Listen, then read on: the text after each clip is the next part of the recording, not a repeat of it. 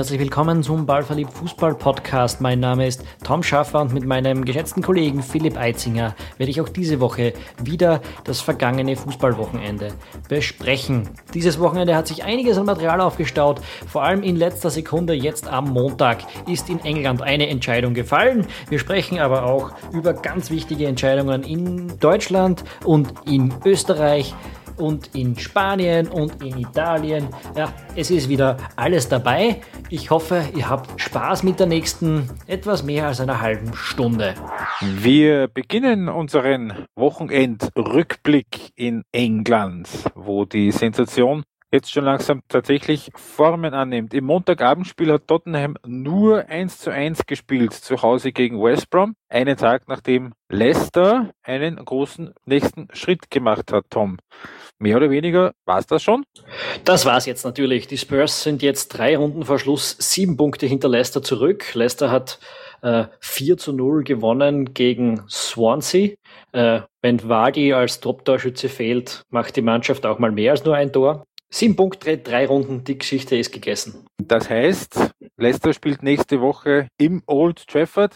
Eine Meisterfeier im Stadion von Manchester United. Das hätte Stil. Wird es dazu kommen, beziehungsweise wird es das überhaupt noch brauchen? Ähm, brauchen wir das auf jeden Fall, weil Tottenham gegen Chelsea erst am Montag spielen wird. Das heißt, äh, um die werden das nicht von selbst übernehmen, dass sie vorher ausrutschen können.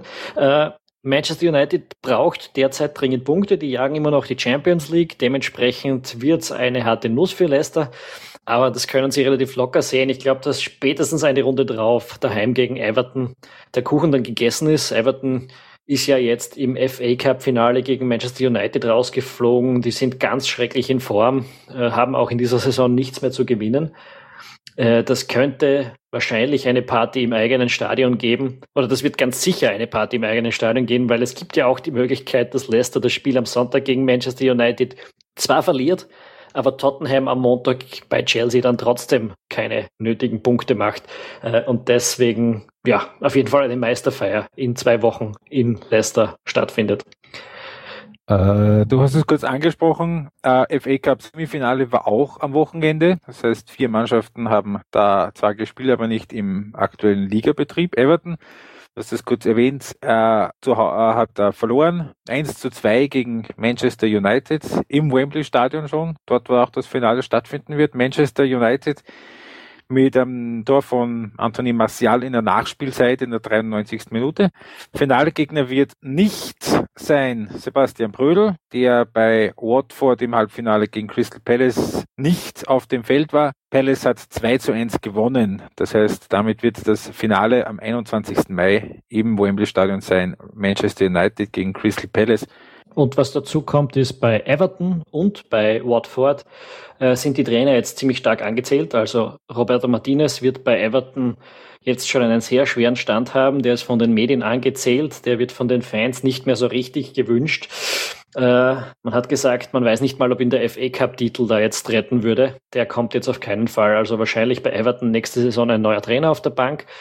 Und das gleiche kurioserweise bei Watford. Die haben ja eine super Saisonstart gehabt. Aber Kiki Sanchez Flores hat seitdem, also hat jetzt in der zweiten Saisonhälfte eine ziemlich schlechten Lauf mit Watford hingelegt und es scheint, als würden die Eigentümer da die Reißleine für die nächste Saison ziehen. Und wenn man das weiter überlegt, Manchester United ist ja äh, mit Louis van Gaal auch eher schon auf der Zielgerade der Zusammenarbeit begriffen. Und bei Crystal Palace, dem vierten Halbfinalisten, ist Alan Pardew äh, auch, würde ich sagen, nicht ganz sicher nach der ebenso wie bei Watford eher bescheidenen zweiten Saisonhälfte. Es ist durchaus möglich, dass bei allen vier FA Cup Halbfinalisten im Sommer dann ein neuer Mann auf der Betreuerbank sitzt.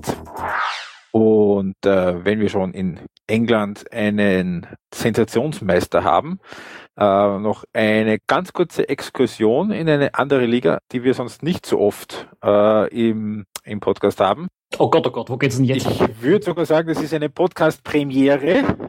Russland, da bahnt sich eine, ähnli eine ähnliche Sensation an wie mit Leicester in der Premier League. Da ist nämlich Äh, nicht Spartak oder ZSK Moskau vorne, auch nicht Zenit St. Petersburg, wie wir das in den letzten Jahren öfters hatten, sondern der FK Rostov aus Rostov am Don. Nein! Ja! 3 zu 0 am Wochenende gegen Zenit St. Petersburg. Findest fünf Runden vor Schluss, einen Punkt vor CSK und fünf Punkte vor Zenit, die Tabelle an. Äh, eine Mannschaft, wo man eigentlich von den Spielern niemanden wirklich kennt. Ähm, intimere Beobachter der äh, Champions und Europa League in den letzten zehn Jahren könnten allerdings den Trainer kennen. Kurban Berdiev heißt er, war mit Rubin Kazan schon zweimal russischer Meister. Und man könnte sich erinnern, das ist der Trainer mit dem schütteren Haaransatz, der immer mit einem äh, mit einem Rosenkranz an der Seitenlinie sitzt und äh, 90 Minuten durchbetet. Na Gott sei Dank. Ja, Gott sei Dank. Vielleicht hilft es Beten und Rostov wird ja wirklich russischer Meister. Die Welt hält ihren Atem an. Ja, spielt in der Champions League vielleicht gegen Leicester City. Das wäre ja was. Dann werden wir von einer aufregenden Meisterschaft in die nächste wechseln, oder? Die deutsche Bundesliga hätte ich da jetzt am Programm. Sehr gerne. Da hat sich ja am Wochenende wieder einiges getan und da spitzt sich jetzt so ziemlich alles gewaltig zu im Kampf um den Europapokal, um die Europapokalstartplätze zum Beispiel. Genau so ist es. Äh, wobei ähm, auf der einen Seite spitzt sich zu, auf der anderen Seite werden auch gewisse Tendenzen jetzt äh, nach dem viertletzten Spieltag ähm, klarer. Leverkusen jetzt ähm, Dritter, wieder gewonnen, 3 zu 2 gegen Schalke 04 nach 0 zu 2 Rückstand. Ähm, die werden Dritter werden. Also das kann man jetzt nach diesem Spieltag als gegeben annehmen. Das Schöne ist ja, dass auch mal eine Prognose eintrifft, die ich getätigt habe. Wir haben jetzt, glaube ich, vor drei Wochen oder so hier im Podcast gesagt, Leverkusen hat den Lauf, die machen das. Äh, und das scheint jetzt tatsächlich zu stimmen. Also ein Hooray auf unsere wunderbaren Prognosefähigkeiten. Und wenn wir schon so schön im richtig Tippen sind, dann werde ich auch gleich eine Prognose abgeben, die vielleicht auch gar nicht so gewagt ist. Julian Brandt der Lohnschopf-Entdeckung äh, der Saison. Ich sage an dieser Stelle hier voraus, der Mann fährt noch mit dem DFB DFB-Team, das ich rausbekomme, zur Europameisterschaft. Ähm, dahinter Leverkusen, fünf Punkte schon Abstand auf Hertha BSC und sechs auf Gladbach. Nach jetziger Lage der Dinge werden sich diese beiden Teams die Plätze vier und fünf ausmachen, weil dahinter der sechste und der siebte Mainz und Schalke, denen, also den Mainzern geht jetzt schon merklich die Luft aus äh, waren jetzt in den letzten zwei Spielen schon deutlich zu merken. Vorige Woche die Niederlage gegen Köln, diese Woche die Niederlage gegen Frankfurt. Das ist auch nicht mehr so spritzig, wie das in den äh, vielen Wochen davor war. Und in Schalke bricht sowieso im Moment alles irgendwie zusammen. Ähm, ein Glück nur, dass der siebte ähm, da steht jetzt auch fest, in Deutschland auch Europacup spielen darf, nachdem ja, wie auch von uns vorige Woche richtigerweise vorhergesagt, die Bayern und Dortmund das Pokalfinale bestreiten werden. Wir sind die Besten. Wir sind die Besten. Äh, wobei ich muss jetzt noch mal einen kurzen Einspruch erheben, weil du sagst, äh, Mainz und Schalke sind schon sicher weg. Die spielen nein, nein, ich habe nicht gesagt sicher weg, nur nach Lage der Dinge und nach aktueller Formkurve ähm, sind sie nicht mehr die heißesten Kandidaten. Ja, aber so lang geht's nichts mehr. Und jetzt spielt Mainz nächste Woche daheim gegen den HSV. Der ist ja auch nicht super geil in Form. Äh, die werden drei Punkte machen und Schalke spielt bei Hannover 96. Da sind drei Punkte jetzt auch nicht komplett auszuschließen. Während Gladbach bei den Bayern spielt und die Hertha bei Leverkusen. Also da sind beide Male null Punkte eine hohe Wahrscheinlichkeit. Und dann kann es passieren, dass zwei Runden vor Schluss vier Teams von Platz 4 bis 7 nur einen Punkt voneinander getrennt sind. Das wäre dann genau das epische Finale, dass die dass das Meisterrennen nicht hat, äh, obwohl Dortmund jetzt schon eine Punktzahl und eine Bilanz aufzuweisen hat, ähm, als so gut wie sicherer Zweiter, die zwei Drittel der Meister in der Bundesliga-Geschichte nicht hatten.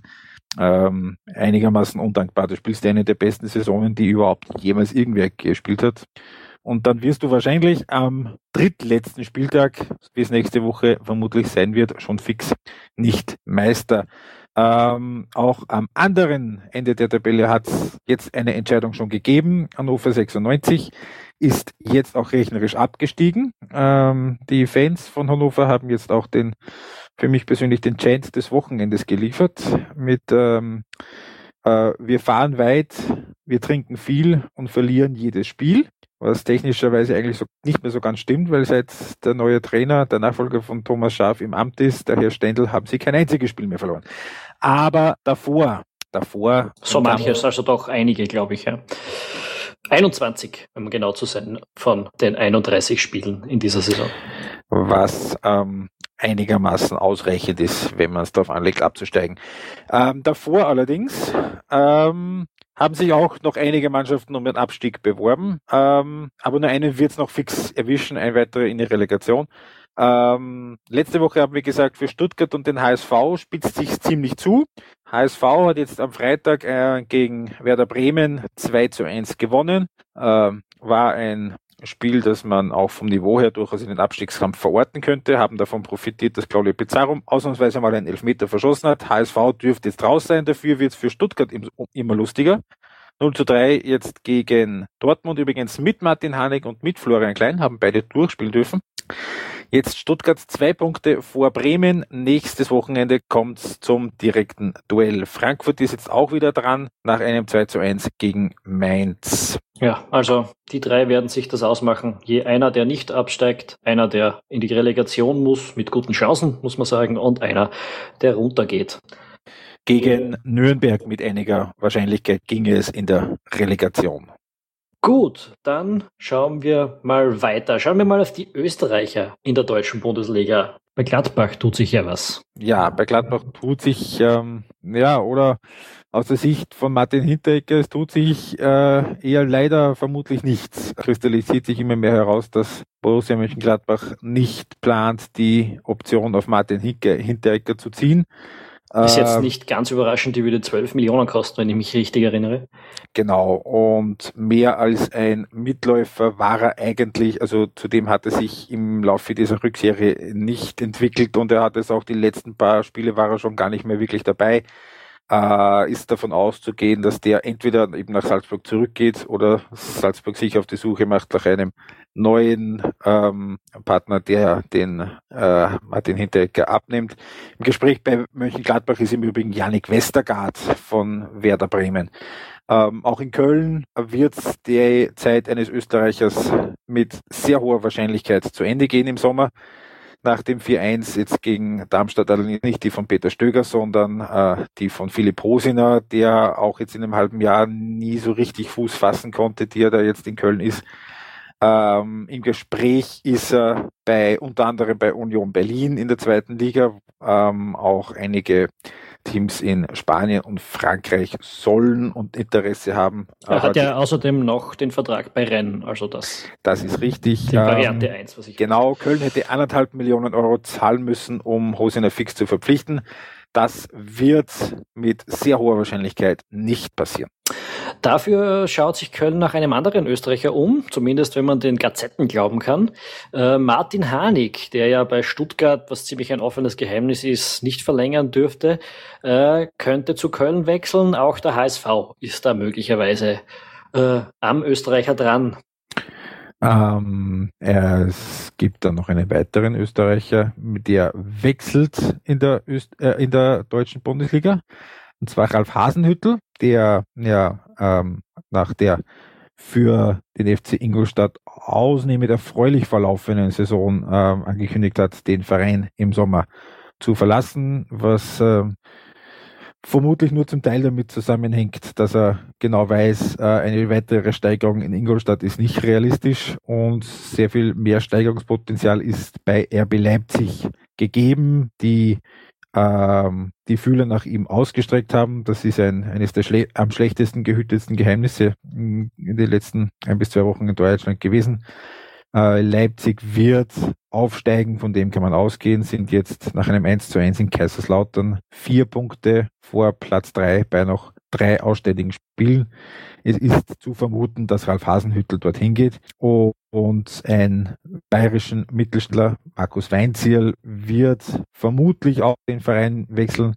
Ist eine ganz heiße Aktie beim FC Schalke 04, wo es ja André Breitenreiter mit der eher vorsichtigen und eher rückwärtsgewandten Art und Weise zu spielen ja nicht geschafft hat, aus dem durchaus jungen und talentierten und forschen Kader eigentlich das herauszuholen, was sich Schalke erhofft hat. Da wird sich sicher in den nächsten Tagen und wenigen Wochen einiges tun, auch am Trainer-Karussell, auch weil es dann darum geht, wer dann bei Augsburg und bei Ingolstadt die Nachfolge übernimmt. Ich möchte da mal den Namen Bernd Hollerbach in die Runde werfen, der bei, in der dritten Liga mit Würzburg drauf und dran ist, von der vierten in die zweite durchzumarschieren. Damit hätten wir Deutschland hinter uns und schauen ein bisschen weiter in den Süden, weil es ja bei uns gerade so schön kalt geworden ist. Juventus ist Meister seit Montag. Die Roma hat bei Napoli 1 zu 0 gewonnen, das heißt, beide können Juventus nicht mehr einholen. Dafür ist der Kampf um Platz 2 jetzt wieder spannend. Roma ist nur zwei Punkte hinter Napoli und könnte noch die direkte Qualifikation für die Champions League schaffen. Aber sonst, ja, wir sind jetzt nicht wahnsinnig überrascht, dass Juventus den Titel geholt hat, oder?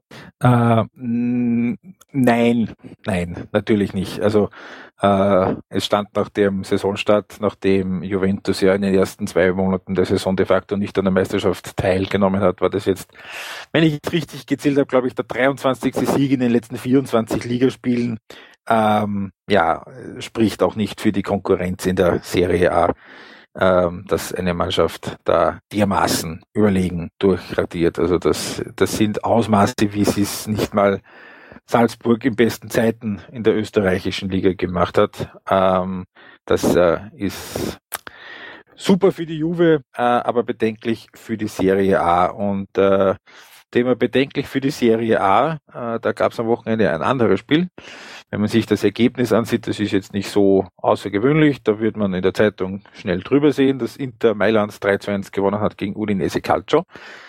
Dem, Tor, in dem Spiel hat es also vier Tore gegeben. Was es in den zwei Startformationen nicht gegeben hat, war ein Italiener. Das ist das erste Spiel in der Geschichte der Serie A, in dem beide Mannschaften ohne einen einzigen Italiener in der Startformation gespielt haben. Da waren sechs Brasilianer dabei, vier Franzosen, zwei Kolumbianer, ein Slowene, ein Japaner, ein Kroate, ein Montenegriner, ein Argentinier, ein Grieche, ein Schweizer, ein Portugiese, ein Serbe und ein Ghanaer. Die Italiener sind dann erst im Laufe der zweiten Halbzeit eingewechselt worden. Auch das spricht jetzt nicht für die große Qualität, was die Nachwuchsarbeit in Italien angeht, was ja schon nach der Weltmeisterschaft moniert wurde, dass es in keiner europäischen Top-Top-Liga eine dermaßen geringe Quote an selbst ausgebildeten Spielern bei den Vereinen gibt. Und im Gegensatz zu England kann man Italien nicht sagen, dass das viele Geld und die vielen Stars aus dem Ausland äh, der Grund sein können für solche Zustände. Nein, überhaupt nicht. Äh, ganz, ganz im Gegenteil. Und es gibt aber eigentlich nur eine ganz, ganz kleine Handvoll Hoffnungen, die ähm, da jetzt in die Nationalmannschaft drängen, aber auf der anderen Seite Leute eben wie Stefan El Sharawi und äh, Alessandro Florenzi sind auch schon 25, 26 Jahre alt. Das ist jetzt auch nicht mehr ganz die Generation Young Guns und ähm, wenn man einen ja guten, aber jetzt bei Gott nicht von internationaler großer Klasse geprägten Brasilianer wie Eder äh, von Sampdoria Gena einbürgert und der durchaus Chancen hat, da äh, Starter zu sein bei der Europameisterschaft, hm, könnte man schon vermuten, dass auf die, auch auf die italienische Nationalmannschaft ein paar nicht ganz so leichte Jahre zukommen könnten. Von einer Liga in der Krise wechseln wir jetzt in, zu einer Mannschaft in der Krise. Das ist der FC Barcelona, wie wir letzte Woche besprochen haben. Schwere Krise. Seither hat es zwei Spiele gegeben und man hat die Krise bestätigt. 14 zu 0 Tordifferenz. Davon acht Tore von Luis Suarez. Ja, kannst du was du erklären? Ähm, nö. Man könnte nur dazu sagen, dass vielleicht ähm, nicht alle von unseren Prognosen ähm, immer eintreffen müssen. Wir können nicht immer so treffsicher sein, wie wir es in Deutschland sind. Hey, Moment, Auf, Moment, Moment. Ich habe letzte Woche gesagt, dass es Barcelona immer noch selbst in der Hand hat. Du was? Das ist korrekt. Ähm, Im Übrigen haben auch Atletico und Real ihre Pflichtaufgaben, die da hießen Malaga und Rayo Vallecano, gelöst, wenn auch nicht ganz ohne Mühe. Weiterhin ist jetzt Barcelona 82 vor Atleti 82 und Real 82 noch drei Spieltage sind in Spanien übrig. von einer wirklich grauenvoll schlechten Liga. In Spanien geht's jetzt in höhere Gefilde. Wir wechseln nach Österreich, wo es eine Mannschaft gibt, die höher gewinnt als Barcelona, nämlich die Wiener Austria. Da hat's am Wochenende ein 9 zu 0 gegen den SV Mattersburg gegeben. Auswärts noch dazu. Auswärts noch dazu eine äußerst kuriose Geschichte. Was kannst du uns darüber berichten? Ja, ähm, also 9, 9 zu 0 an sich ist ja schon mal großartig. Äh, das ist äh, im Übrigen der höchste Austria-Sieg seit vor, ich könnte es nicht mal genau sagen, so um die 15 Jahre werden es gewesen sein, auch ein 9 zu 0 in Bregenz. Ähm, war grund, grundsätzlich so, dass Mattersburg in der ersten Halbzeit schon gespielt hat wie eine Mannschaft, die irgendwo zwischen jenseits von Gut und Böse liegt und eigentlich schon in Sommerurlaub ist. Also äh, genau das, was Mattersburg halt ist. Ähm, bisschen schleißig verteidigt und nicht mehr so richtig in die Zweikämpfe gegangen. Defensiv aus Deutschland 2 zu 0 geführt. Kurz vor der Halbzeit dann ein äh, Konter von der Austria, ein Elfmeter-Foul, das war Notbremse, das war dann rote Karte. Und der Mattersburg Goalie, der Kuster, ist völlig ausgerastet, hat den äh, Schiedsrichter ähm, gestoßen und ähm, äußerst geräuschvoll auf ihn eingeredet und ihn äh, in Wahrheit sogar bis zu einem gewissen Grad aus dem Strafraum hinaus gedrängt hat und sich überhaupt nicht mehr beruhigt hat, ist dann natürlich ähm, auch geflogen. Damit war Mattersburg auf einen Schlag nur noch mit acht, Feld, mit acht Feldspielern auf dem, auf dem Rasen plus einen Torhüter.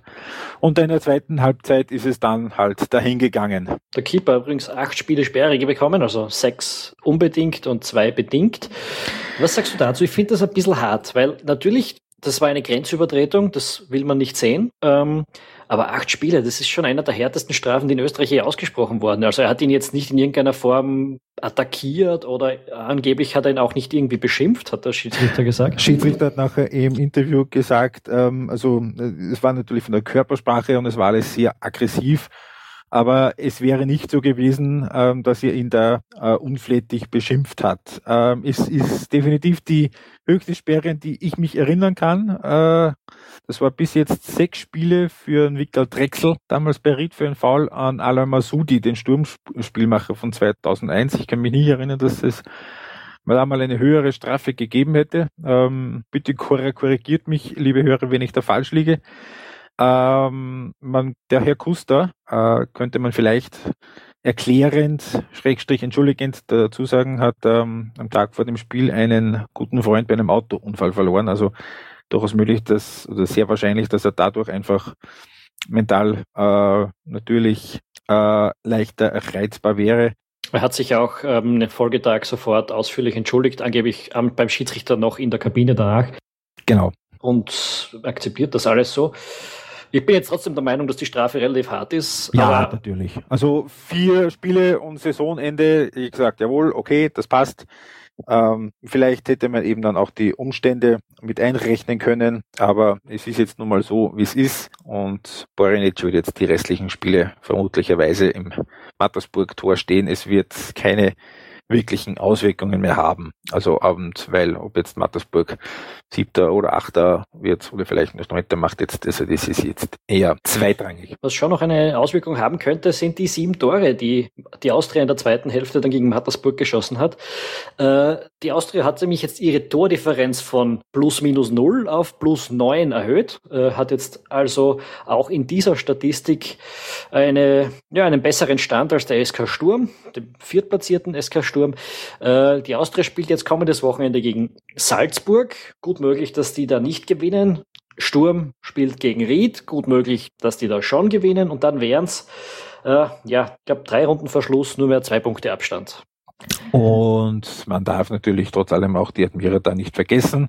Die haben jetzt zwar in Ried verloren, ähm, sind aber sicherlich auch noch bis zu einem gewissen Grad mit in der Verlosung. Nicht mehr mit in der Verlosung, noch nicht rechnerisch, aber praktisch ist Grödig eben, wie gesagt, Ried gewonnen, Grödig hat ein 0 1 verloren, äh, sind jetzt vier Runden vor Schluss ein äh, Rückstand von, dass ich nichts Falsches sage, acht Punkten.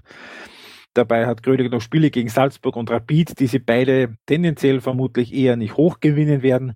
Äh, das ist erledigt. Grödig wird den Gang in die erste Liga antreten und diese mit ihrer Anwesenheit ziemlich massiv aufwerten. Von dem kann man ausgehen.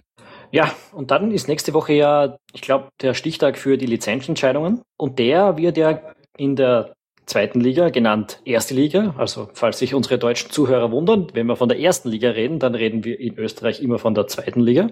Da gibt's da gibt's ein paar Wackelkandidaten, ja. Also in der Bundesliga ist jetzt nicht damit zu rechnen, dass da jemand äh, die Lizenz in erster Instanz verweigert bekommt.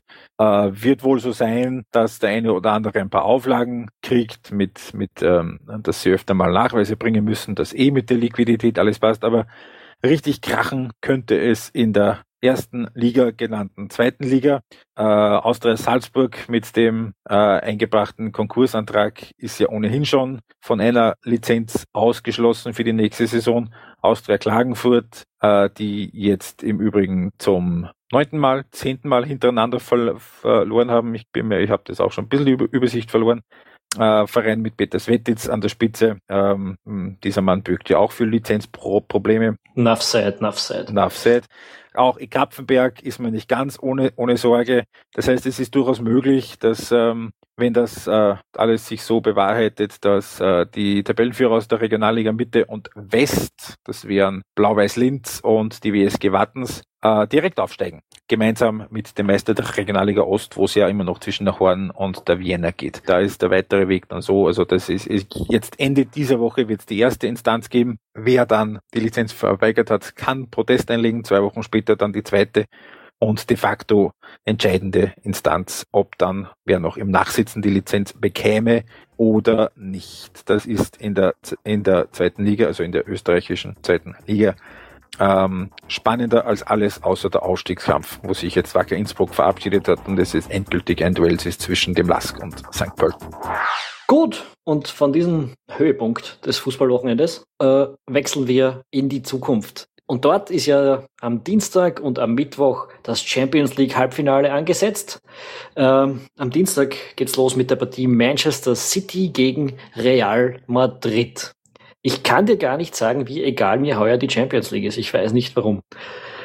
Das ähm, geht mir nicht grundsätzlich anders, kom komischerweise, obwohl ähm, es ja einige spannende und interessante, also spannende und interessante Spiele gäbe. Aber was jetzt womöglich wahrscheinlich die äh, größere äh, Punkt ist in diesem Halbfinale, ist, dass es für Pep Guardiola eigentlich in beiden Spielen um relativ viel geht. Also nicht nur im eigenen, dann in den Duellen gegen Atletico Madrid, sondern auch im anderen, weil ich könnte mir schon vorstellen, dass er keinen ganz großen Spaß hätte, wenn er ein Champions League Finale genau gegen Manchester City äh, spielen müsste, weil da kann er zwar auf der Seite nur gewinnen, aber eigentlich kann er auch irgendwie wieder nur verlieren. Also ich könnte mir sehr gut vorstellen, dass er äh, die Daumen für Real Madrid hält, was ja keine ganz unpikante Situation ist. Ähm, für einen ehemaligen äh, Trainer und Spieler vom FC Barcelona. Aber für ihn wäre mit Sicherheit Real im Finale der angenehmere Gegner, so denn die Bayern das Finale erreichen sollten, was ja auch gegen Atletico Madrid eine unangenehme Mannschaft alles andere als, äh, äh, als fix ist. Ich würde sogar sagen, dass er im Finale nur doppelt verlieren kann. Äh, oder doppelt gewinnen, wenn er mit den Bayern gegen Manchester City spielt. Äh, weil angenommen, dass er die Partie verliert, hat er nicht nur mit seinem aktuellen Verein das Finale verloren, sondern kommt dann auch zu einem Verein, der die Champions League bereits gewonnen hat. Und das ist ja etwas, das er sich wahrscheinlich nicht so sehr wünschen würde. Äh, wie groß ist aber die Chance? Also City gegen Real, ich würde da sagen, schon 30-70 für Real, oder? Eher 80-20 vielleicht sogar. Also Man Manchester City war jetzt im Viertelfinale gegen Paris Saint-Germain, obwohl sie weitergekommen sind, sowas von unüberzeugend, dass ich mir nicht realistisch vorstellen kann, dass äh, Real da sich das nehmen lässt. Diese Chance in diesem Jahr dann die Champions League zu gewinnen, ohne jetzt Barcelona nochmal besiegen zu müssen, weil die schon raus sind, das äh, spricht, da spricht sehr, sehr viel für Real Madrid. Du meinst, dass Real so souverän gewesen ist im Viertelfinale gegen Wolfsburg, äh, dass man da. Natürlich. Ja, mit dem 0-2. Sehr, ja, nur ähm, kann jeder mal einen Off-Tag haben. Nee, ich glaube schon, dass einfach trotzdem es da dieses Spiel in Wolfsburg gegeben hat, einfach real die äh, Mannschaft ist mit der höheren Klasse und auch mit der höheren Stabilität vor allem, weil wenn man sich die Resultate aus den letzten Wochen ansieht und auch die Leistungen aus den letzten Wochen ansieht, war das trotzdem bei Real viel stabiler, als das bei City ist, weil die spielen wirklich mal so und mal so. Oder würdest du das anders sehen? Na, es stimmt natürlich absolut. Äh, City hat es jetzt aber in England wahrscheinlich geschafft, den Champions League Startplatz fürs nächste Jahr abzusichern.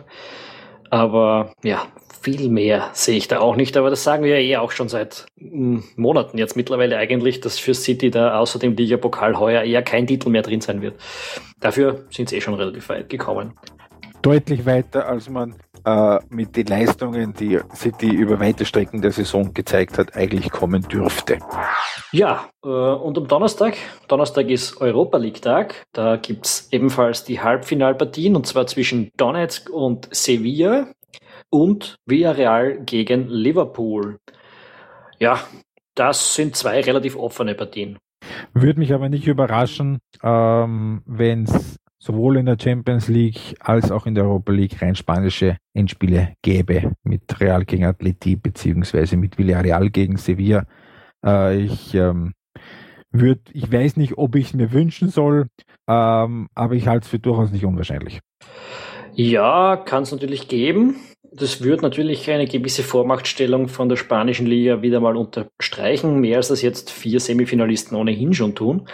Andererseits habe ich mir angeschaut, ähm, wenn man jetzt von den Top 3 Clubs in Spanien mal absieht, hat es in den letzten fünf Jahren nur Villarreal und Sevilla jeweils, na, Villarreal und Valencia, glaube ich, einmal ins Champions League Achtelfinale geschafft. Die anderen spanischen Clubs kommen da nicht hin. Ähm, Nämlich, ne, nämlich witzigerweise auch nicht die, die sich dann als vierte oder jetzt, wie es, äh, Sevilla war, als Europa League-Sieger dann für die Champions League qualifizieren. Es ist eine witzige Statistik, wobei man aber eben auch sagen muss, mit äh, der großen Dominanz, mit der die spanischen Mannschaften in der Europa League auftreten, wird sich äh, an dieser Dominanz auch in den nächsten Jahren vermutlich eher nichts ändern, ob es einem jetzt gefällt oder nicht. Ja, nachdem wir die Qualität unserer Prognosen kennen, würde ich jetzt an eurer Stelle viel Geld drauf wetten, dass das auch wirklich so kommt. Wer mutig ist im Übrigen und wer Balls hat, mit, wird nach unseren Prognosen jetzt ähm, viel Geld setzen auf äh, Europacup-Finals zwischen Bayern München und Manchester City, beziehungsweise zwischen Liverpool und Schachter Donetsk. Toi, toi, toi mit diesem Tipp zum Geld verdienen beenden wir das Gespräch über die vergangene und kommende Fußballwoche. Wie immer noch ein kurzer Ausblick, was jetzt am nächsten Wochenende ansteht. Da hätten wir zum Beispiel am Samstag, da geht's ja vor allem in Deutschland geht's ziemlich zu am Wochenende. Bayern München gegen Gladbach. Die Bayern können Meister werden. Gladbach braucht dringend einen Sieg um Platz 4 äh, ja, an sich zu reißen. Leverkusen spielt am selben Tag gegen Hertha. Da schaut's ganz ähnlich aus. Leverkusen kann quasi die Champions League Teilnahme fixieren. Die Hertha braucht dringend einen Sieg, um sie abzusichern gegen die dahinter heranstürmenden Mannschaften. Mainz spielt nämlich gegen den HSV und wir haben es vorher schon erwähnt, Schalke bei Hannover 96. Die werden herankommen, voraussichtlich. Äh, am Sonntag gibt's dann die potenzielle Meisterschaftsfeier für Leicester City. Die spielen bei Manchester United. Manchester United braucht auch noch Siege, um an die Champions League heranzukommen. Äh, in Österreich gibt's das nächste Topspiel ohne großartige Relevanz. Austria Wien empfängt Red Bull Salzburg. Äh, ja, die Austria braucht dringend Punkte, um den Europapokal abzusichern. Salzburg ist quasi so gut wie Meister. Äh, da wird nicht mehr viel passieren. Am Montag, falls es noch relevant ist, äh, Chelsea gegen Tottenham. Und da gibt's noch eine Partie, Werder Bremen gegen Stuttgart. Das heißt, das Spiel gegen den Relegationsplatz in Deutschland findet am Montag statt. Damit sagen wir äh, auch für diese Woche wieder vielen Dank fürs Zuhören. Es wird uns wie immer sehr freuen, wenn ihr positive Bewertungen auf iTunes oder anderen Podcast-Plattformen für uns hinterlasst und über unsere Show mit uns im Blog diskutiert auf ballverliebt.eu. Bis nächste Woche. Servus. Ciao.